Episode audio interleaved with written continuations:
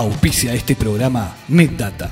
Venta y reparación de celulares, computadoras e impresoras, accesorios, desbloqueo y liberación de celulares, colocación de vidrios templados y láminas de alto impacto. Cambiamos la pantalla de tu iPhone en 30 minutos. Contamos con una gran variedad de accesorios para tus clases online y teletrabajo, sector de audio e iluminación, artículos gamer y mucho más. Realiza tus compras hasta en 12 pagos con OCA, Visa o Mastercard. Visítanos en Sarandí 652, esquina Rivera, Pan de Azúcar. WhatsApp 091-035-727. Seguinos en nuestras redes como netdata.uy. NetData, tecnología a tu alcance.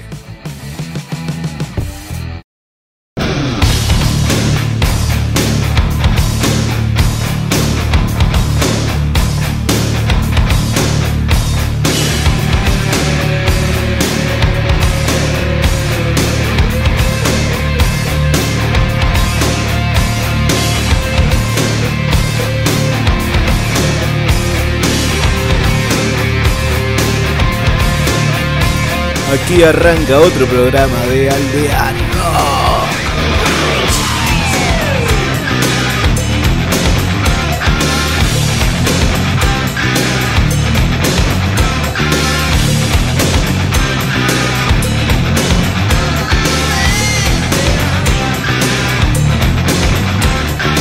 Muy buenas para todos. Bienvenidos a Aldea Rock.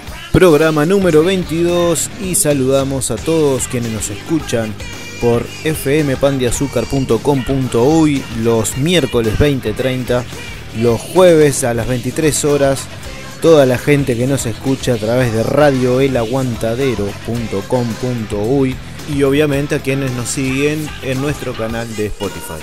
Y si quieren comunicarse con nosotros al WhatsApp 098 846057 y en Facebook arroba Aldea Rock FM.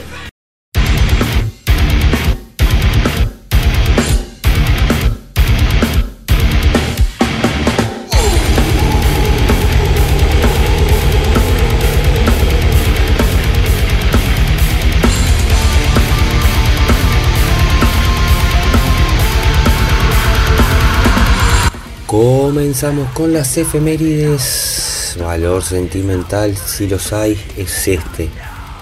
La banda Dead, el 12 de agosto de 1988, publica Leprosy. Leprosy es el segundo álbum de estudio de la banda Dead. En este trabajo aún se puede apreciar el sonido death metal de la vieja escuela que ca- caracterizó en un principio a la banda, el cual iría transformándose en un death metal alternativo en discos posteriores. El contenido de las letras de este álbum habla principalmente acerca de la miseria, la tragedia y la muerte que debe soportar el ser humano. A diferencia de Scream Bloody Gore, que tenía solo a Chuck en la guitarra, en este álbum Dead ya contaba con el guitarrista adicional, Rick Ross, que seguía las mismas líneas que Chuck, desmarcándose ambas guitarras solo en el momento de los solos. Quien estuvo detrás de la batería ahora sería Bill Andrews, en reemplazo de Chris Reifert, quien se había marchado para formar su propia banda, Autopsy, otros grandes pioneros del death metal. Dead estuvo formada en este disco con Chuck Schuldiner en guitarra y voz, Rick Ross en guitarra, Terry Butler en bajo y Bill Andrews en batería. Vamos a escuchar Open Casket.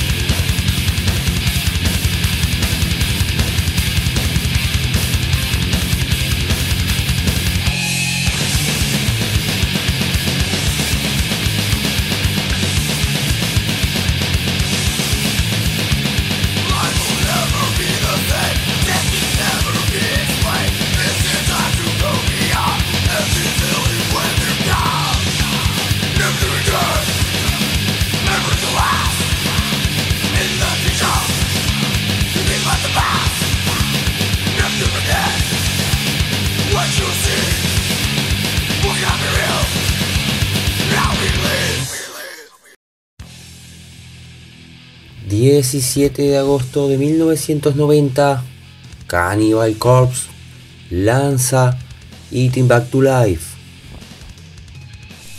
El Listen Back to Life es el primer disco de los estadounidenses Cannibal Corpse publicado a través de la compañía discográfica Metal Blade Records.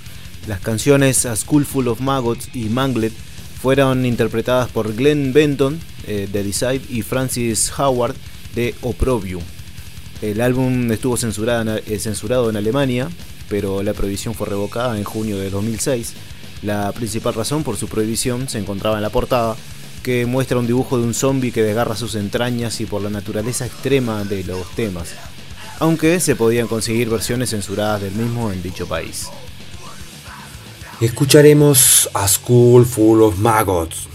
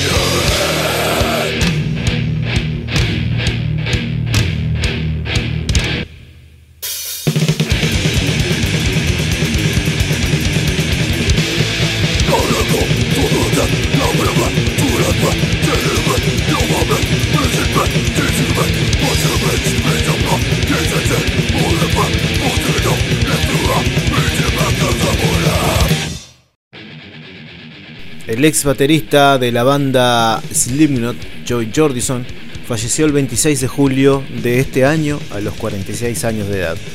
En un comunicado, la familia de Jordison dijo que el músico murió pacíficamente mientras dormía.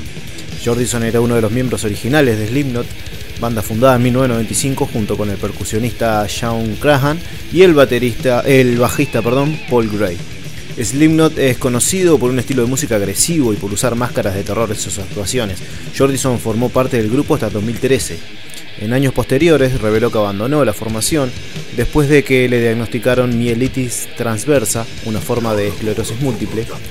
Nacido como Nathan Jonas Jordison en 1975 en Des Moines, Iowa, Jordison dijo que sus padres le compraron su primer batería a los 8 años, creció tocando música y se unió a un proyecto llamado The Pale Ones en 1995 que eventualmente se convertiría en Slipknot. Jordison también tuvo éxito con otras bandas, incluyendo Murder Dolls, y actuó con otras muy conocidas como Metallica, Korn y Rob Zombie. Su muerte se produce poco más de una década después de, de la del miembro fundador Paul Gray, que murió por una sobredosis de morfina en el 2010. Así que para hacerle un breve homenaje al Joy Jordison, vamos a escuchar de Slipknot Before I Forget.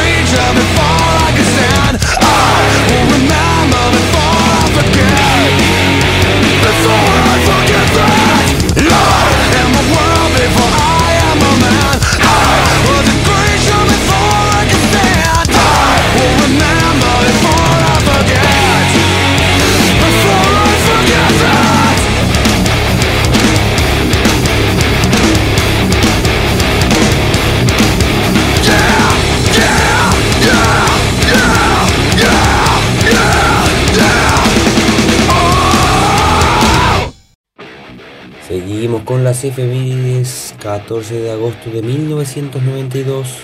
Motorhead lanzaba March or Die. March or Die es el décimo álbum de estudio de los liderados por Lemmy, Motorhead. Grabado en Music Grinder Studios de Los Ángeles, tres bateristas participaron en la grabación del álbum. Phil Taylor, despedido después de grabar eh, I Am No Nice Guy. Tommy Aldrich, quien grabó la mayoría del álbum. Y Mickey D, que grabó el sencillo Hellraiser. El álbum fue producido por Peter Solly, con la excepción de Hellraiser, que fue producido por Billy Sherwood y usado en la película de 1992 Hellraiser 3 Hell on Earth. Vamos a escuchar Hellraiser.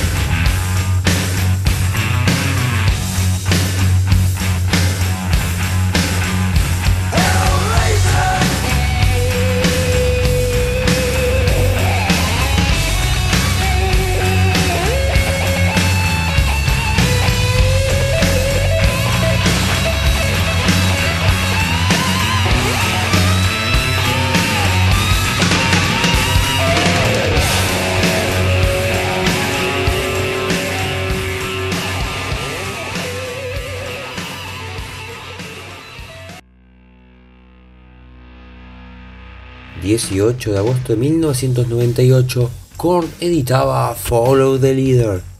Eh, Follow the Leaders es el tercer disco de estudio de esta banda de New Metal lanzado a través de las discográficas Immortal y Epic Records. El material discográfico fue un éxito en los Estados Unidos debido a que se vendieron más de 5 millones de unidades y unas 14 millones a nivel mundial. Ocupó la primera posición de la lista Billboard 200 y se mantuvo durante un periodo de 89 semanas. Además, eh, obtuvo 12 certificaciones de platino por distintas asociaciones discográficas. El sencillo más exitoso del álbum fue Freak on a Leash, debido a que ganó un premio Grammy y otros reconocimientos. Aparte, también el álbum aparece en el libro 1001 álbumes que hay que escuchar antes de morir. Un temita que ya ha pasado por Aldea Rock, Freak on the Leash.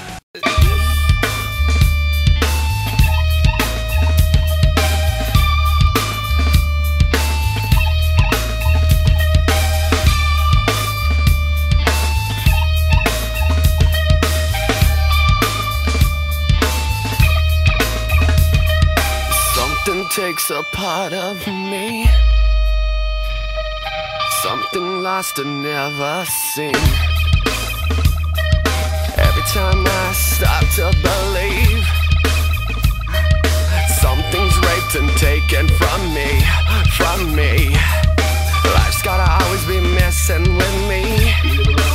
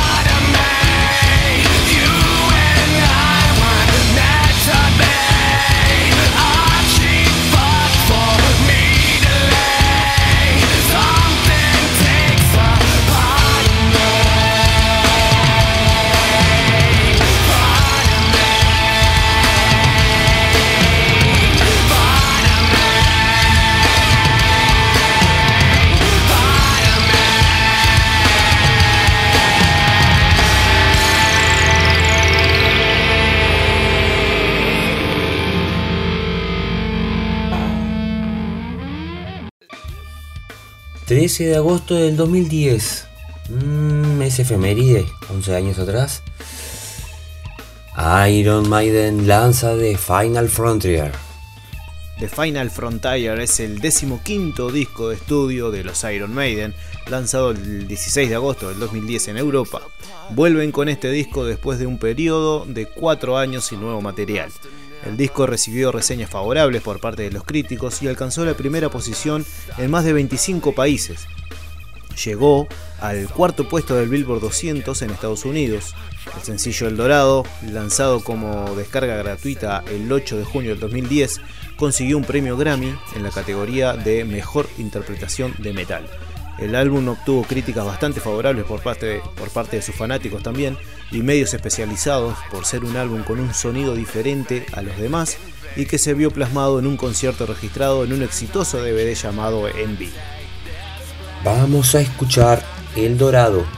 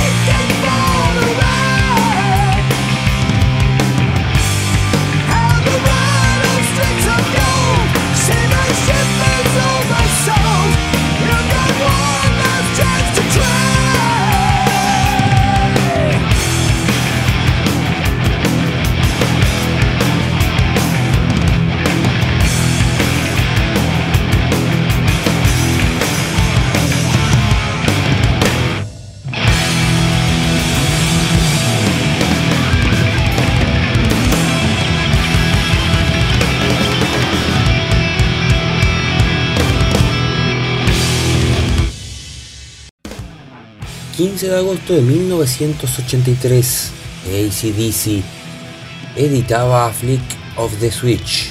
Este es el noveno álbum de estudio de la banda australiana, grabado en Bahamas, poco después del tour europeo de principios de 1983. El álbum lo produjeron ellos mismos y llegó al número 4 en el Reino Unido y número 15 en Estados Unidos. Después de tener algunos problemas con el guitarrista Malcolm Young debido al alcohol, el baterista Phil Rudd fue despedido en mitad de la grabación ya que no soportaba la muerte de Bon Scott, el ex vocalista, y se metió en las drogas, aunque ya habían terminado, ya había terminado él de grabar su parte.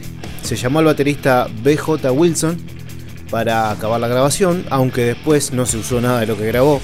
Y Phil Rudd al final fue sustituido por el que después sería baterista de Dio, Simon Wright.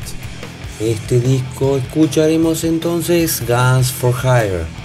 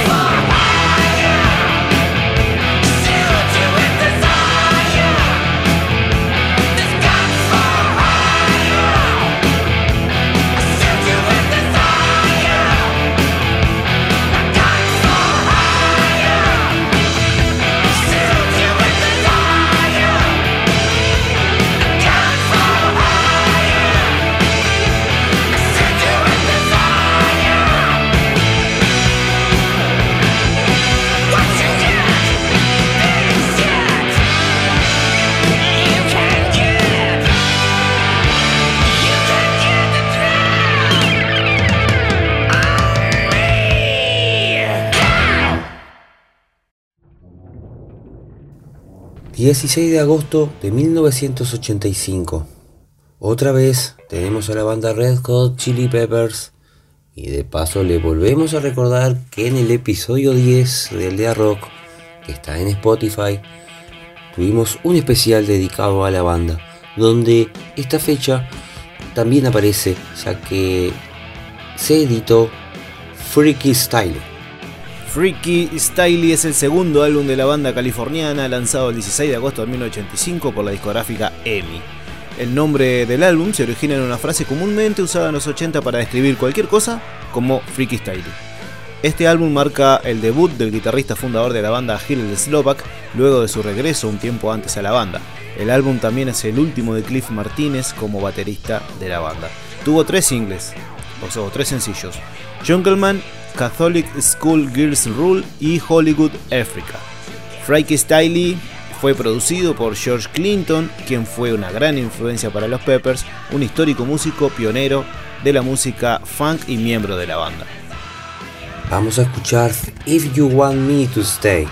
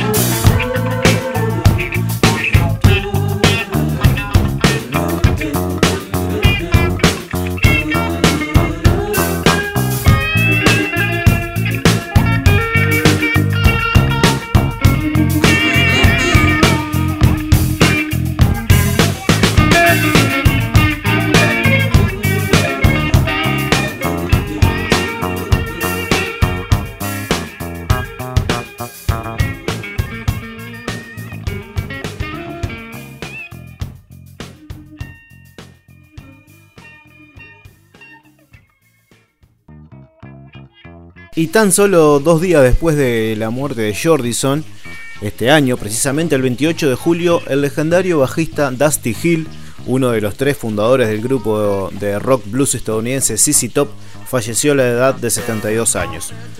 Joe Michael Dusty murió mientras dormía en su casa de Houston, dijeron sus compañeros del trío, Frank Bird y Billy Gibbons, en un comunicado dedicado a su compadre, como le llamaban.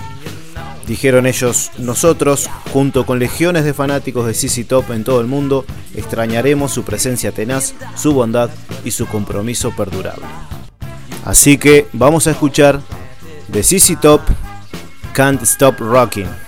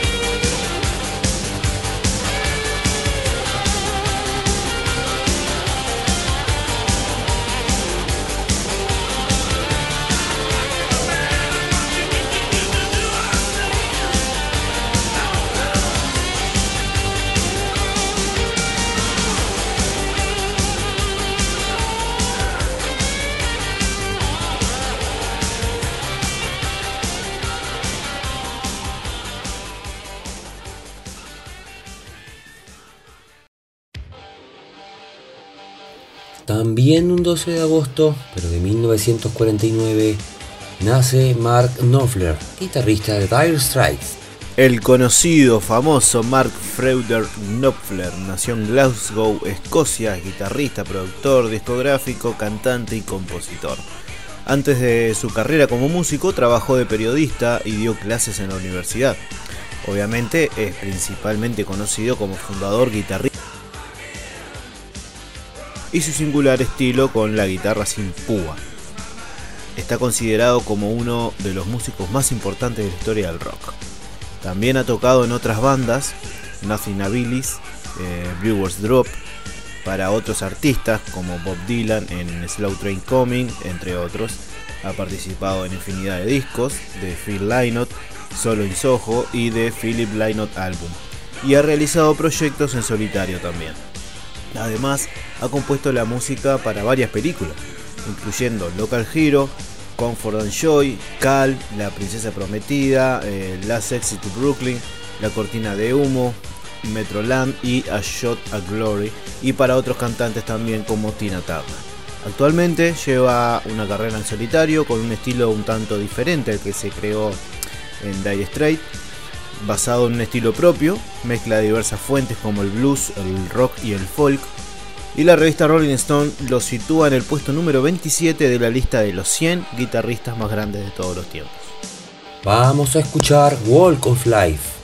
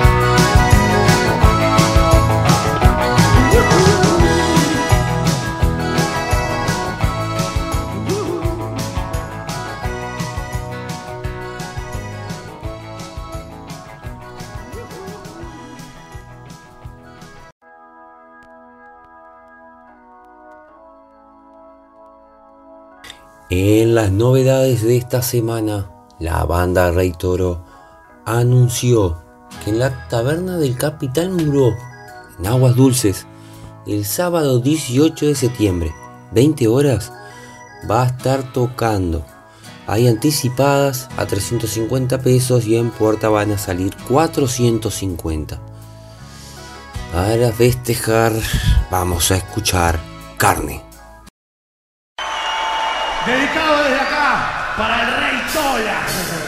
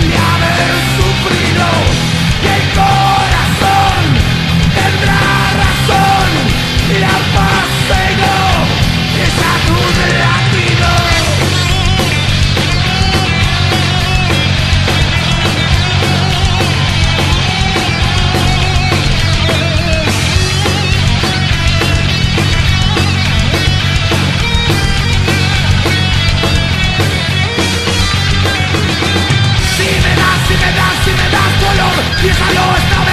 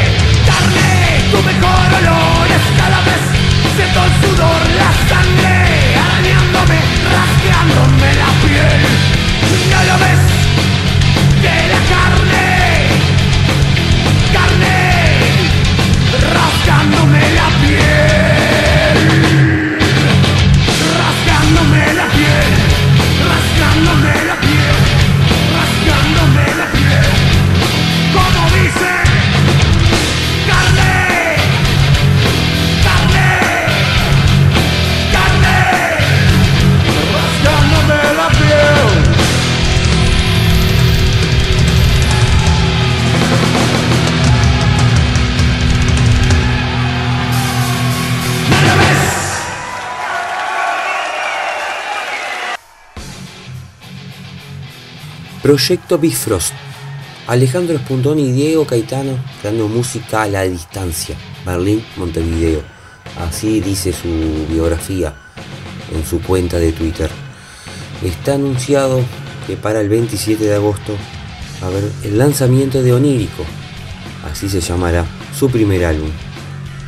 Así que le vamos a dejar un temita de los que ya está subido como adelanto que se llama El Ciervo. il consacrato scelto da Dio per guidare le anime alla salvezza si lascia soggiogare dalla propria fragilità umana, diventando così uno strumento di Satana.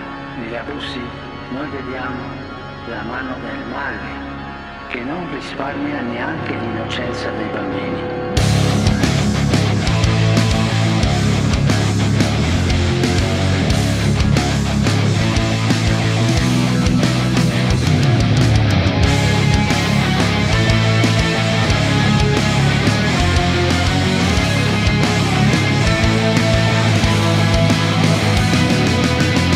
Cuánto vacío soporté, cuánta rabia tuve que tragar bajo el dominio de tu fe y la palabra de un rufián.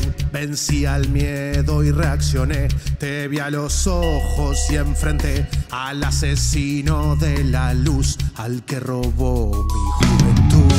Disfrazado de charlatán, fuiste el siervo ideal.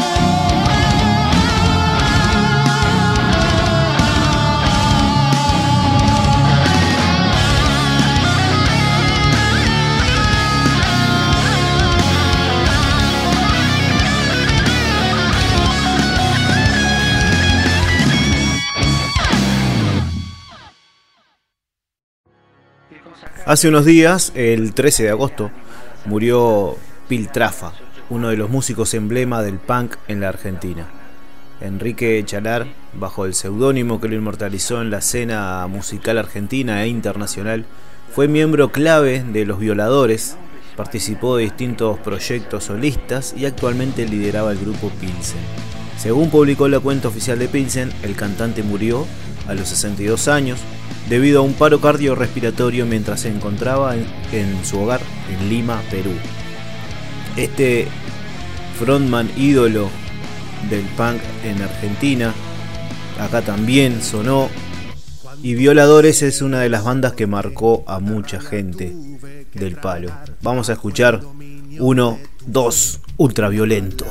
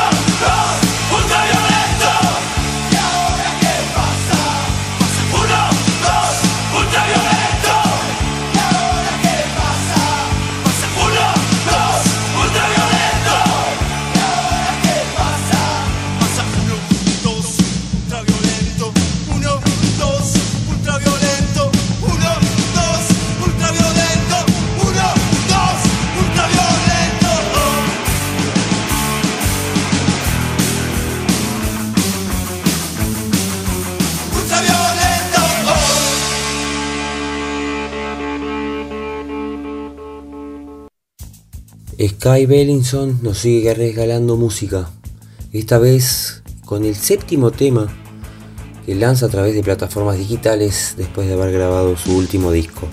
Se llama El Candor de las Bestias.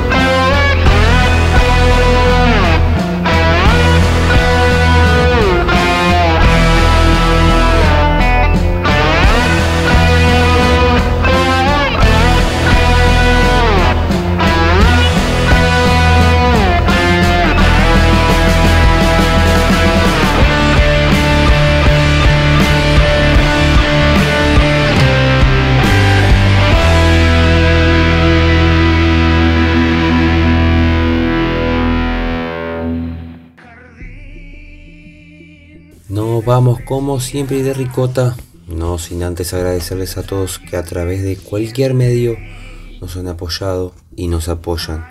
Un saludo aparte, esta vez me toca a mí agradecerle a Alejandro de NetData por darme la computadora a tiempo, como tiene que ser, para poder estar grabando este programa hoy. Año 1986, nos vamos a un tema que arranca con un solo de Sky hermoso y uno de los mejores solos que tiene Willy Crook. Que en paz descanse. Suban el volumen que nos vamos con música para pastillas.